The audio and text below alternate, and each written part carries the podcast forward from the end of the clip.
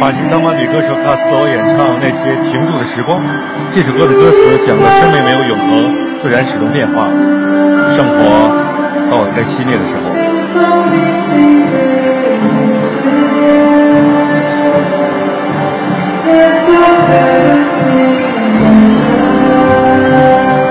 我们听到的这一段录音，其实稍早时候就在今天上午，是马拉卡纳体育场的现场。而我们刚才听到的呢，是央视传回的奥运会闭幕式的直播信号。今天是一个工作日啊，不知道有没有朋友早晨早起看这个闭幕式的这个场景。七点的时候开始，到了十点左右结束啊。可能很多朋友还是没有办法看完全部的奥运会闭幕式，但是对于圣火熄灭也好，或者是呃在闭幕式上出现的日本八分钟也好，或者是我们中国代表团在奥运会结束的时候，丁宁举着这个代表团的我们的旗帜啊，呃出场也好，呃都会有自己不一样的关注点。对，而且现在互联网很发达嘛，可能不一定能守在电视机前，因为要工作。但是通过社交媒体啊，一些网络图片啊，都可以看到一些或者视频看到一些片段。带着兴奋和不舍呢，历时十六天的第三十一届夏季奥运奥运会，终于在雨中的马拉卡纳体育场落下了帷幕。中国军团最终以二十六金、十八银、二十六铜，总计七十枚奖牌，位列金牌榜奖牌榜的第三位。呃，这样一个。呃，惊艳世界的奥运会啊，带来了属于巴西的热情和它的那种色彩。奥运会闭幕式今早在北京七点的大家的关注的目光当中举行，而在我们今天的节目之前也已经正式的落下了帷幕。于是，在今天的文艺大家谈的节目环节，小昭和小东也就跟所有我们文艺之声的听友来聊一聊这让大家一起激动了十几天的奥运会吧。丁宁在本届奥运会当中获得了乒乓球女子单打和女子团体两枚金牌，所以在闭幕式的环节，作为中国代表团的旗手，带领中国代表团的其他运动员入场。而和他一起并肩战斗的乒乓球队的其他成员呢，很多已经回国了。呃，闭幕式上包括难民代表团在内，所有参加奥运会的二百零七个代表团都陆续入场。期间伴随着歌舞表演，最后呢，烟花燃放出“里约二零一六”的字样，宣告这场盛会的结束。而此前呢，包揽四枚金牌的中国乒乓球队已经回国了，只留下了丁宁哈，因为还有这个任务。呃，除此之外。还有一个给大家很大惊喜的一个团队也出现在了闭幕式上，也就是我们非常热爱的女排的姑娘们，也是在咱们北京时间的昨天的上午刚刚结束了，呃，最后的决赛也是获得了大家可能开始并没有特别能想象到的这样一个成绩。昨天几乎我觉得是万人空巷在看这个女排决赛的这样的一个情况，甚至我昨天上午到单位来。上班的时候开车都没有遇到惯常周日上午的拥堵，都在家看电视呢。对，在办公室听朋友们聊起来，也说好像昨天的这个收视率统计，观看奥运的这个直播达到了百分之七吧，还是多少？对，百分之六十七还是多少的？觉得挺惊人的一个数字，反正是前所未有的，就是有多少人什么事情都没有干。放下手里的事情，专心致志的看女排的夺金战，也确实是挺让我们热血沸腾的啊！最后那个关键关键时刻，最后真的能够拿到金牌的那一瞬间，也时隔了很长时间。很多国人对于女排是其实有情节的，无论是从八十年代，然后到世纪之初，在再隔十二年之后的今天再次夺金。对。那么在本届的里约奥运会当中，可能大家的兴奋点啊也是此起彼伏啊。随着这个战事的推进，大家可能目光从射击队到游泳队，到跳水队，到举重队，然后再到这个乒乓球队，到我们的这个排球队等等。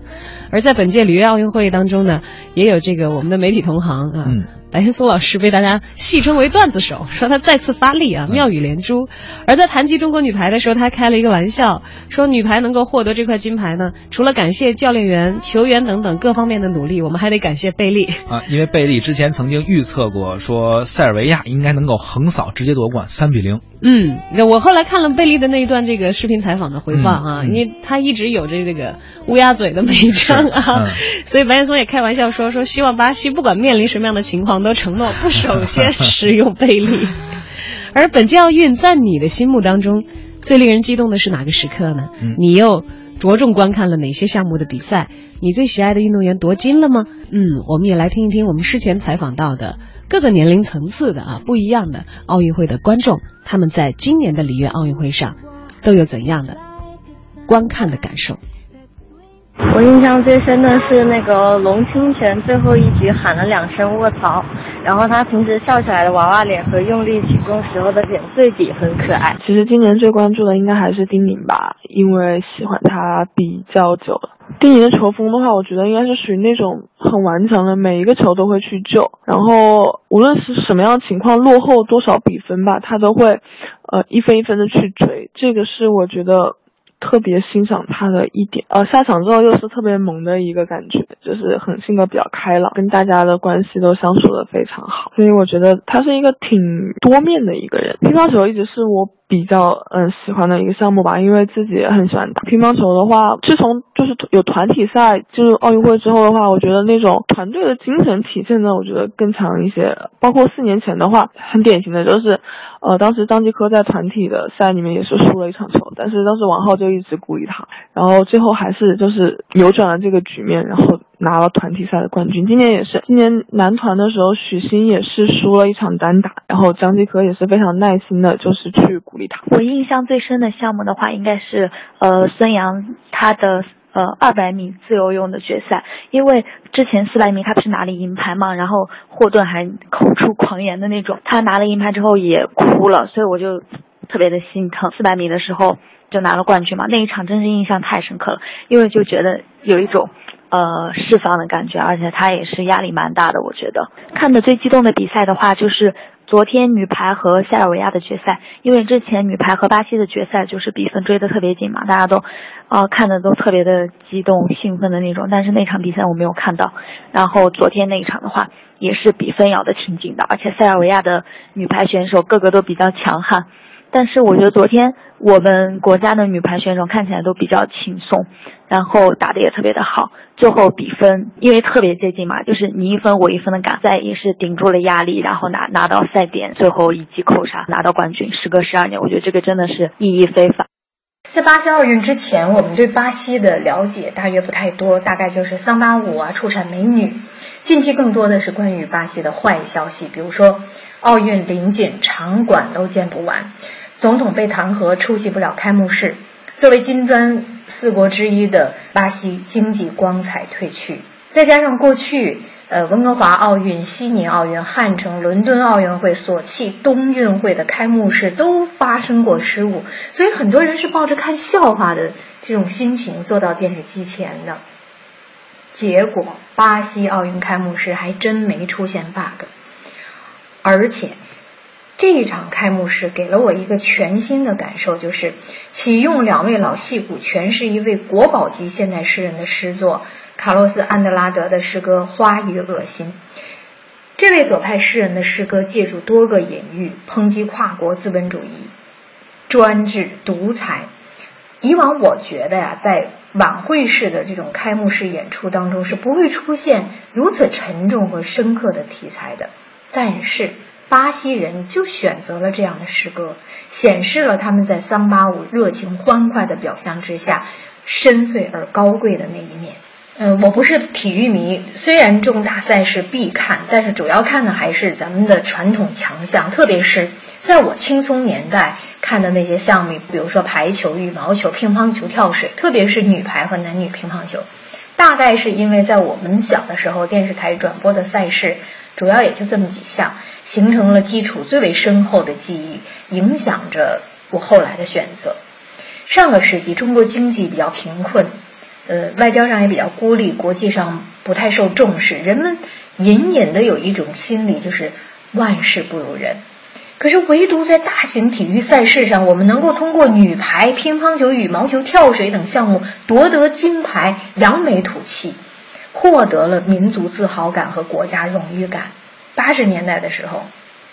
为女排的三连冠，人们自发的走上街头庆祝，大学生敲脸盆欢呼，醉卧路边的这种情形，是现在在朋友圈里刷屏的年轻人所不能体会到的。那个年代没有国民女神和国民男神的说法，但是女排姑娘和乒乓球、羽毛球、跳水运动员都是荣耀的符号，神一样的存在，众口一词对他们都是无以复加的赞誉。那时候的情感记忆，在我们这代人的生命中沉淀下来，成为最深沉、最有力量的召唤。就召唤我们看这些传统的项目。看的多了以后，对规则和打法也有了些许的了解，所以观赛也就更有兴趣，就形成习惯，成了铁杆粉丝了。呃，作为一个体育小白，我关注的运动员基本上不是高颜值的，就是被媒体炒作的那些有故事的人，比如说表情包傅园慧、大白杨，呃，被书害了的铩羽而归的宁泽涛，跆拳道冠军 CP 郑淑英和赵帅。还有女乒、男乒的这些小将们，但我个人回想起来，最温暖的、最能够触动内心深处的，还是那些曾经的选手、现在的教练刘国梁、孔令辉、郎平等等。特别是昨天的女排冠亚军争夺战，最爱看的就是郎平叫停时候的那个指导的同期声、现场声和他排兵布阵的那个样子。嗯，大家从这个采访当中听出了我们采访对象的年龄差别来了吧？嗯，其实，在这个后来给我们集中进行几分钟自己的观感陈述的呢，是我们文艺之声的呃特约观察员，我们的中国传媒大学的卢静教授。嗯，之前是一些观众。嗯，那么接下来呢，我们再来听听我们同样是文艺大家谈的特约媒体观察员的胡克飞看完奥运是什么感觉？本届里约奥运会啊，中国军团虽然没有像雅典、北京。伦敦奥运会是势如破竹的豪取金牌，但这并没有阻挡中国体育更自信的走向奥运赛场。以洪荒少女呃傅园慧啊、张国伟啊这种为代表的这种年轻人，呃，让国际社会呢对于中国运动员、中国人都有了新的认识。以往中国运动员往往会将夺冠看作头等大事。即使是在获奖之后接受采访，也往往会机械化的感谢国家，并发誓下次做得更好。这样的回答呢，也基本上成了定律。你会发现，我们的新闻记者呢，也是按照这个模式去进行采访的。但这个时候呢，这次傅园慧的啊“我很满意，我有这么快，洪荒之力”，这些令人会心一笑的回答呢，颠覆了人们对于中国体育的固有印象。我认为这个是本届奥运会中国代表团最大的进步和变化。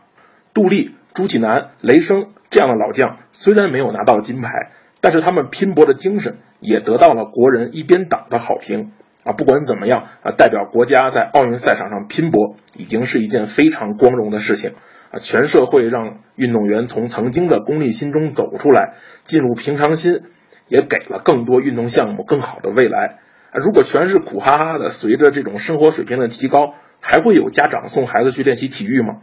我想不会。那这次通过这样的心态的调整，让人们重新认识了中国体育，这是对中国体育翻天覆地的变化。当然，我们也看到，虽然这次复员会带给人们快乐，但还是会发现，我们会纠结于某某一个裁判是否公正，一个判决是否合理。对于体育运动来说，裁判毕竟不是机器。啊，即便是他带有着一些主观心态，这也是体育的一部分。啊，这次我们仍然发现啊，对于一些项目，我们仍然不是特别放松。面对不公正的待遇，我们当然是要抗议。但是对于体育运动来说，我想还是要以积极向上、乐观的态度来面对。啊，竞技体育呢，应该是快乐愉悦的，这种复原会式的喜悦与这种竞技体育的进步是相互促进、相互影响的。这个丝毫不影响奥运会更高、更快、更强的奥运精神。对于奥运会来说，核心精神是让大家通过参与体育、热爱生活、努力上进和增强拼搏精神。啊，对于这样的前提，一定是快乐。你会发现，咱们国家呀，不光是体育，生活中的太多负能量让人们不快乐，人们被这种高强度的生活压得没有办法喘息，同时。在这种不快乐、认为不公平的心态下，也催生了很多很多的社会问题。啊，我认为前不久这个青岛孩子篡改同学高考志愿的这个事儿，也反映了人们在高压之下的不择手段的生活方式。所以，能帮人们找回快乐，忘掉所谓的排名啊、所谓的成绩啊，我想这个是里约奥运会带给中国的最大收获。当然，很多事情要慢慢来。也不能通过奥运会就全部解决，但是呢，人们的心态开始松动，人们的态度开始转变，这个就是好的开始。竞技体育比赛上夺金固然重要，但运动员的意志品质、他们的个性风采、趣味，更多的会成为观众的话题。比如说，我们似乎不太为傅园慧拿到铜牌而感到遗憾，更多的是被她个性天成的那种表情包所感染。我自己还由衷的花痴的认为，运动员现在整体越来越好看，他们的表情和气质都越来越轻松、自信、帅气。这表面上看起来是运动员群体形象发生了变化，实际上却折射出我们整个中国人素质的提升，是中国文化自信的体现。今年看奥运最大的感受，还有各种性质的媒体对话题设置和炒作的能力提升了很多，专题性的报道很多，围绕比赛和运动员衍生出来的话题更能够打动人心，引发更多级的讨论。比如说，菲尔普斯神话背后他清教徒一般的生活和机器人一样的训练；比如说，七次征战奥运的四十一岁的体操选手丘索维金娜。比如说，胖胖球国家队惺惺惺相惜，一起变胖的刘指导和孔指导；比如说，每三年就能带出一个女排冠军队的郎平郎导。今年看奥运呢，恐怕很多人都形成了这样一种媒介习惯，就是看电视台直播的赛事或经典回放，在手机上的社交媒体上刷话题。社交媒体上的信息、电台、电视台的画面、记者的采访都能够成为素材。比如说，运动员在奥运村亲手修理马桶，刘国梁亲吻马龙、张继科的那一幕，央视某些记者令人啼笑皆非的提问等等。特别是有些提问哈，说你现在是什么感受啊？你对决赛的期待是什么呀？这种没头脑的问题，或者是。哎，你只想看台那儿是有很特别的人吗？这种八卦的问题，还是给观众增加了不少的乐子的。呃，这些议题被各种网站、微信公众号、朋友圈、电台、电视台挖掘、丰富、转载，随时随地都能掀起一波波热议，不断的加深着奥运观战共同体的感情和凝聚力。看奥运，说奥运。至少成为数以亿计中国人八月份生活当中的主要情节。所以说，奥运超越了作为国际赛事的性质，成为全世界各国人民狂欢的一个大聚会。在重复单调的日常生活当中，每每隔四年就会有这么一个超越政治、国际、阶级的体育盛事如期而至。让我们短暂悬置在紧张、揪心、遗憾、狂喜、意外、震惊等等高峰体验当中。